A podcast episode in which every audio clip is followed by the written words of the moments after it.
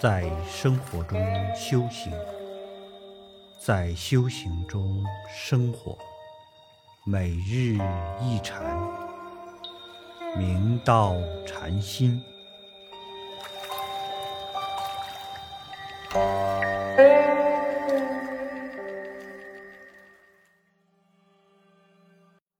大家请看经文。时今有诗，夫作西痕及一步之文，一名避难使。是亦五祖怀慧至藏之主，遂行隐语二义焉。僧法海，少州曲江人也。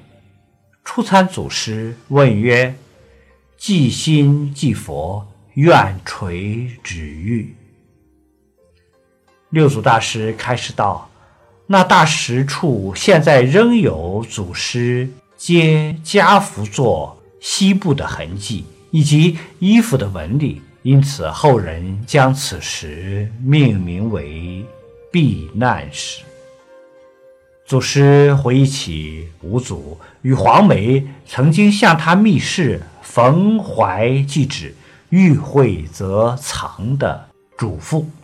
于是，就将行迹隐于怀集、四会二义、绵密保任等待，弘法时机。有僧法海是邵州曲江人士，他初次参拜祖师时，就向祖师问道：“所谓即心即佛，究竟是何深意？祈愿祖师慈悲垂护，为我指示明喻。”另有传灯录云。明州大美法常禅师问：“如何是佛？”马祖道一禅师云：“即心即佛。”法常禅师言下契合，在大梅山住山隐修。唐贞元年间，言官齐安国师座下有位僧人，因在山中迷路了，无意中来到法常禅师隐修的安所。那位僧人问法常禅师。和尚在此多少时？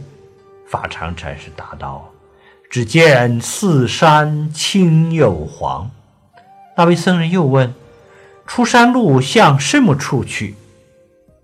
法常禅师道：“随流去。”马祖禅师听说后，便派手下的僧人前往勘验是否彻悟了。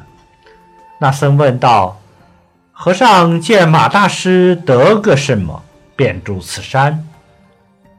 法常禅师道：“大师向我道，即心是佛。”那僧故意试探道：“大师最近讲法又变了。”法常禅师问：“做魔生？”那僧道：“又道非心非佛。”法常禅师道。这老汉祸乱人，未有了日，任他非心非佛，我只管即心即佛。那僧回去后，把勘验法常禅师的经过向马祖做了汇报。